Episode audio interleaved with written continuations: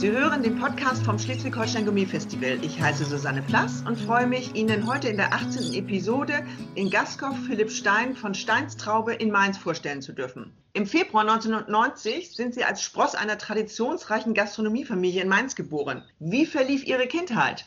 Ich hatte grundsätzlich eine schöne Kindheit, habe drei Schwestern, also wir sind sehr, sehr familiär aufgewachsen, auch wenn nicht immer so viel Zeit war aufgrund der Gastronomie, aber wir sind im Prinzip halt so im Betrieb groß geworden und das hat einen dann auch gezeichnet. Ja. Also es ist, ist immer so eine Erinnerung, dass es ein schöner Beruf ist und habe dann schon früh mit meinen Schwestern mitgeholfen. Ja, habe das immer genossen. Wegen ihrer exzellenten Leistung konnten Sie Ihre Ausbildung zum Koch im Atrium Hotel in Mainz verkürzen. Wie haben Sie denn Ihre Station und Karriere danach geplant? Das ist ganz witzig, weil ich habe so viel geplant und es wurde immer wieder verworfen. Ich wollte damals nach der Ausbildung in die Ente nach Wiesbaden. Die hatten damals schon einen festen Platz zugesagt und dann, als ich dann fertig war mit der Ausbildung, haben die gesagt, oh, im Moment dürfen wir keinen einstellen. Ja. Da bin ich dann doch damals Dick Maus und Smollers. Dann habe ich da zwei Monate gearbeitet. Dann hat die Ente sich wieder gemeldet, hat gesagt, ja, jetzt hätten wir was frei. Und dann hat zufälligerweise der Herr Maus zugemacht. Und dann habe ich gesagt, gut, jetzt wechsle ich wieder. Und so lief das ganz oft, ja, dass irgendwas dazwischen kam. Nach der Ente wollte ich zum Beispiel zu Juan Amador, damals war er noch lang. Der habe ich auch schon eine feste Zusage bekommen, der hat dann auch zugemacht. Dann hatte ich noch so ein witziges Hin und Her. Das war damals, wollte ich auch, als ich eine Favorite war, das erste Mal, als Postenchef noch, wollte ich danach aufs Schiff und da hieß es auch die ganze Zeit so, wir haben nichts frei. Irgendwann kam der Anruf, ja, Sie können nächste Woche nach Hawaii fliegen. Und dann war das auch etwas schwierig, ja, aber wir haben alles hinbekommen und deswegen war das immer ziemlich häufig ein Hin und Her bei mir mit den Stellen. Aber ich war nie schuldig dafür. Wie konnten Sie sich denn so schnell entscheiden, auf das Schiff die Hermes Europa 2 zu Dieter Müller zu gehen? Das ist eine ganz, ganz witzige Geschichte. Und zwar hat mein Nachbar im Prinzip, der auch einer meiner engsten Freunde ist, auch einen Familienbetrieb genau über die Straße führt, der hat damals im Dieter Müller Restaurant gearbeitet und der hat es so mehr oder weniger organisiert, dass ich da hinkomme. Und irgendwann musste einer, weil er im Prinzip irgendwas an Bord schiefgelaufen ist, musste der aussteigen. Und den habe ich dann quasi ersetzt. Das war dann halt alles sehr spontan. Und witzigerweise hat genau dieser Koch mich auch in meinem Betrieb, wo ich gearbeitet habe, damals der Favorit dann ersetzt. Wobei der gar nicht aus Mainz kam. Das heißt, der kam, glaube ich, aus Hamburg. Und er hat witzigerweise dann einen Monat später genau die Stelle übernommen, die ich im Prinzip dann freigemacht habe. Aber keiner wusste das. Das war reiner Zufall. Das haben wir erst eineinhalb Jahre später erfahren. 2014 traten Sie Ihre erste Stelle als Küchenchef im Favorit in Ihrer Heimat an und wurden gleich mit einem Michelin-Stern ausgezeichnet. Was macht das mit einem, wenn man schon mit 24 Jahren als jüngster Sternekoch in Deutschland getitelt wird und mit 31 Jahren, also jetzt in diesem Jahr, mit dem eigenen Restaurant wieder einen Michelin-Stern erkocht und dann noch dazu den Young Chefs Award bekommt. Beim ersten Mal, also als ich 24 war, hat das sehr viel mit mir gemacht. Das war natürlich mein Traum. Das haben wir angestrebt. Das hat am Anfang keiner für möglich gehalten und dann haben wir das doch im ersten Jahr direkt geschafft. Das war natürlich eine wahnsinnig tolle Zeit, auch wenn es sehr arbeitsintensiv war jetzt, sagen wir, diesem Jahr, das war jetzt im Prinzip für mich äh, nichts, worauf wir hingearbeitet haben. Das war eher überraschend wir haben jetzt eine ganz andere Situation, wir sind selbstständig und wir überlegen in erster Linie, ob das Restaurant voll ist, ob die Gäste zufrieden sind. Da ging es eher so los und hat man angefangen zu rattern, dass man überlegt, ja, ist das, was wir überhaupt wollen? Ja, verkraulen wir einige Leute, bauen eine Schwelle auf? Natürlich, am Ende hat der Papa auch gesagt, ja, es ist eine tolle Auszeichnung, freut euch erstmal. Aber wir haben viel drüber nachgedacht. Das ist halt nicht mehr ganz so sorgenfrei wie damals, wo die Wirtschaftlichkeit im Prinzip jetzt nicht in erster Rolle dastand und jetzt ist alles ein bisschen anders geworden. Im August 2019 übernahmen Sie in sechster Generation jetzt von Ihrem Vater das nunmehr seit 110 Jahren im Familienbesitz befindliche Restaurant Steins Traube. Was haben Sie in der Küche und Ihre Frau Alina im Service geändert, um den Betrieb in die Zukunft zu führen? Also wir haben vor allem erstmal einen ganz, ganz großen Umbau gestartet. Das heißt, wir haben ein großes Facelift gemacht im Restaurant, haben die Küche radikal rausgehauen, bis auf den Rohbau zurück, haben alle Leitungen neu gemacht, die ganze Installation und haben dann so peu à peu der Sache unseren Stempel aufgedrückt. Also wir haben das schon versucht schon zu machen. Haben auch im Prinzip so zwei Konzepte. Einmal gibt es das Traditionskarte, die dann halt etwas klassischer ist, das Traditionsmenü und dann das Innovationsmenü, was dann etwas moderner ist, dass man einfach so die Leute noch abholt, die schon immer kommen und es auch nicht zu kompliziert möchten ansonsten haben wir versucht, einfach so peu à peu das hier anzupassen an die Begebenheiten. Also wir wollten jetzt nicht kommen und wollten alles radikal ändern, auch wenn der eine oder andere das vielleicht so sieht, weil klar, ein Generationswechsel ist halt immer ein bisschen neu. Wir haben versucht, das sehr schonend zu machen. Der Papa hilft auch noch mit, die Mama hilft auch noch mit. Wie viel Kreativität und Internationalität verträgt denn so ein Traditionsrestaurant wie die Steins Traube? Tatsächlich mehr, als wir gedacht hätten. Also wir haben am Anfang relativ langsam gemacht mit Änderungen, aber gerade dann haben wir gemerkt, äh, es gibt natürlich zwei Lager. Ja. Die einen, die, die hätten gerne noch das, wie es schon immer war, ja.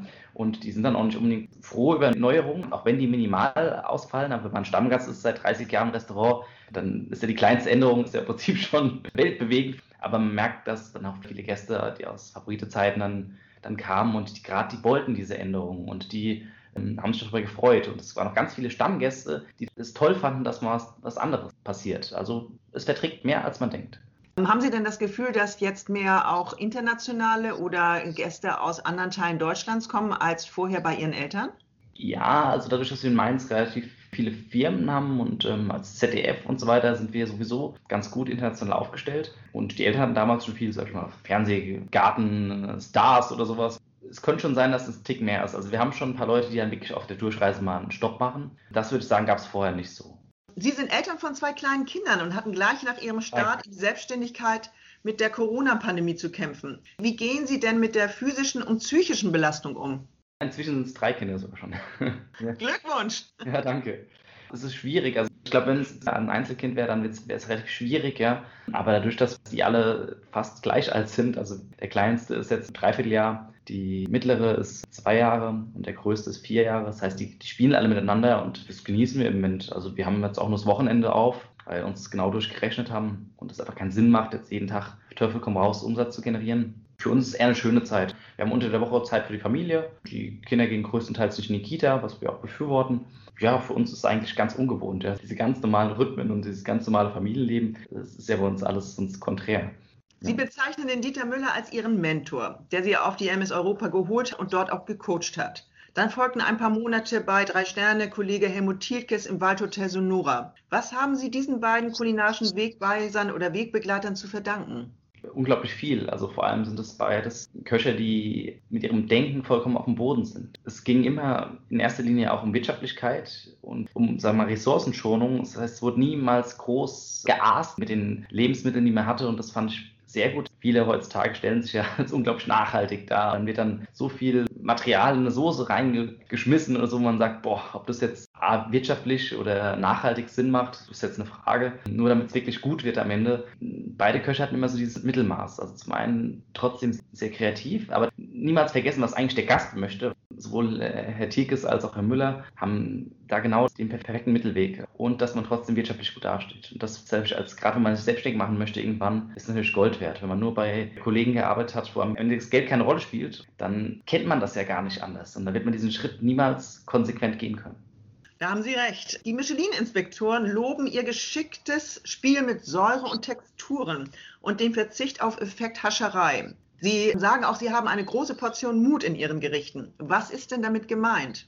Vielleicht, dass wir es einfach nicht so kompliziert machen. Wir haben ja niemals angepeilt, Stern zu kochen. Dafür ist es eigentlich umso schöner, wenn man trotzdem einen bekommt. Die Gäste haben es zwar ein paar Mal gesagt, ja, der, der kommt bestimmt bald. Und die haben immer gesagt, nee, auf gar keinen Fall, ja. Weil wir halt vielleicht so unverkopft kochen, ja wir haben auch mal so Gerichte wie eine klassische Leber Berliner Art auf der Karte, sowas, wo man einfach sagt, ja, das ist doch viel zu einfach. Aber wenn sowas gut gemacht ist, dann kann es meiner Meinung nach auch ein Sternegericht sein. Aber oftmals wird es dann halt zu sehr durchdacht oder zerdacht. Wir lassen es halt so, wie es ist und versuchen es so, wie es ist, in der bestmöglichen Art zu machen. Vielleicht ist der Mut, weil das im Prinzip kaum noch gemacht wird. Back to the roots, so ein bisschen, genau. ne? Die harmonische Kombination aus Top-Produkten mit gekonntem Handwerk zu kontrastreichen Speisen zu verbinden, das ist Ihr Ding. Wie läuft denn bei Ihnen der Kreativprozess ab?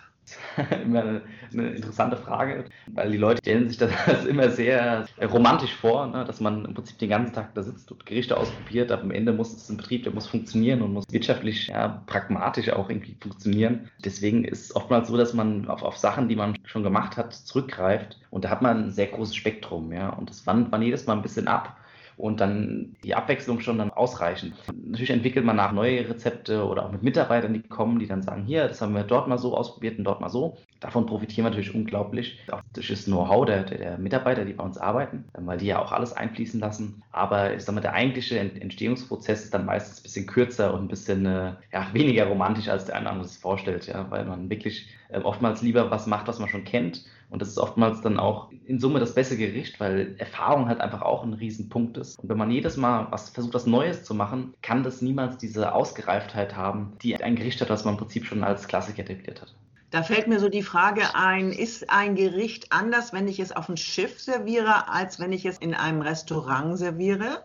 Ja, es ist schon anders. Ich habe ja auch, wie Sie schon gesagt haben, auf der MS Europa gearbeitet, Dieter Müller, und ich habe auch schon Events gemacht, auch zum Beispiel der Sea Cloud. Und dann ist halt zum Beispiel der Platz ein Riesenfaktor. Das heißt, man kann nicht anfangen, hier sieben, acht Handgriffe auf den Teller zu setzen, sondern man muss es ein bisschen äh, unkomplizierter halten. Es, es, gibt auch lange Wege. Das heißt, wenn ich jetzt zwei Minuten an einem Teller anrichte, dann wird er nochmal zwei Minuten irgendwo hingetragen und ist am Ende beim Gast. Sieht toll aus und die Leute staunen und ähm, dann legen sie Messer und Gabel an und es ist kalt, dann ist damit keinem geholfen. Von daher muss man das einfach auch ein bisschen downgraden, dass man sagt, hier, wir machen das, was wichtig ist, was auf dem Teller wichtig ist, machen es heiß, schnell und konsequent, anstatt mit Schwankungen. Sie waren schon öfter Gastkoch beim Schleswig-Holstein Gourmet Festival. Was für einen Stellenwert hat denn dieses älteste Gourmet Festival in Deutschland für Sie? Fühle mich schon so ein bisschen als Teil der Familie fast. Ja. Ähm, ich habe damals tatsächlich auch an dem Tag, wo Ihre Anfrage kam, witzigerweise mit Dieter Müller zusammen in der Küche gestanden, aber damals schon in der Favorite bei einem Event. Und dann hat er mir auch dazu geraten, mach da unbedingt mit, das ist ganz toll. Er war ja mit einer der, der allerersten, glaube ich. Ja, von daher ist es für mich ein ganz, ganz tolles Festival. Und was mir auch sehr gut gefällt, dass es sehr familiär ist. Ich war ja schon auch in vielen kleinen Betrieben. Jetzt auch gerade letztes Mal bei Fitchens, die ja Prinzip Verwandtschaft zu Müllers sind. Und das das hat mir besonders gut gefallen. Oder auch wenn man im Hotel ist, dass es jetzt keine Größenordnung ist, die jetzt immens ist, sondern dass man immer so ein bisschen so einen persönlichen Umgang hat und dass es sehr, sehr charmant ist. Ja, in der 34. Saison sind Sie ja der Wunschkoch im Vitalia Seehotel in Bad Segeberg. Aufgrund der anhaltenden Pandemie wurden die beiden Termine jetzt auf den Sommer, auf den 25. und 26. Juni verlegt, um vielleicht auch die Terrasse zum See hin nutzen zu können. Wie gehen Sie bei der Menügestaltung für dieses anspruchsvolle Event vor? Das ist tatsächlich schwierig, weil wir halt sehr saisonal kochen. Also wir sind jetzt nicht darauf aus, extrem regional zu kochen, also so ganz besessen davon. Aber die Saisonalität spielt für uns eine ganz, ganz große Rolle. Dann muss man halt einfach am Ende, wenn sich das Datum ein paar Mal verschiebt, auch das eine oder andere nochmal feinjustieren. Ich habe das natürlich von vornherein beachtet, weil man die Situation ja kennt, wie es im Moment ist. Da muss man irgendwie so einen Mittelweg finden, ja, dass man jetzt wirklich Produkte nimmt. Und man sagt, die gibt es notfalls einen Monat später auch noch. Oder im Worst Case muss man halt das eine oder andere ändern. Nehmen Sie dann regionale Produkte aus Ihrer Region, Mainz, oder nehmen Sie regionale Produkte aus Schleswig-Holstein, die ja auch Top-Produkte haben? Wir haben die letzten Jahre immer alles sehr gut kombiniert. Also wir haben natürlich den Fokus in erster Linie auf Schleswig-Holstein genommen, weil das ja auch das Thema ist. Wobei äh, ich dann versucht habe, so ein bisschen die Heimat mit einfließen zu lassen. Ich habe ja oftmals von hier dann Wild mitgebracht, wobei es es bei hier natürlich auch gibt, aber es ist bei uns so ein bisschen so eine Verbundenheit hier mit dem Forstamt, die, die schon sehr lang zusammenarbeiten. Und da fand ich es immer ganz schön, diese Kombination aus beiden. Wenn Sie nicht am Herd stehen und nicht mit Produzenten verhandeln oder auf Festivals aufkochen, wie verbringen Sie Ihre Freizeit? Im Moment am meisten mit der Familie. Ansonsten versuchen wir, sobald wir hier rauskommen, oftmals wegzufahren, selbst essen zu gehen, insofern es denn geht. Ja, man, die, wir wohnen ja im Prinzip im Betrieb und dann ist es einfach wichtig, dass man mal rauskommt. Ich persönlich bin ansonsten noch großer Fußballfan, also von Mainz 05 und wenn wir im Urlaub sind, dann tauche ich unglaublich gern. Vielen Dank, Herr Stein. Ich hoffe, Sie bald beim Schleswig-Holstein Gourmet Festival im Juni in Bad Segeberg begrüßen zu dürfen.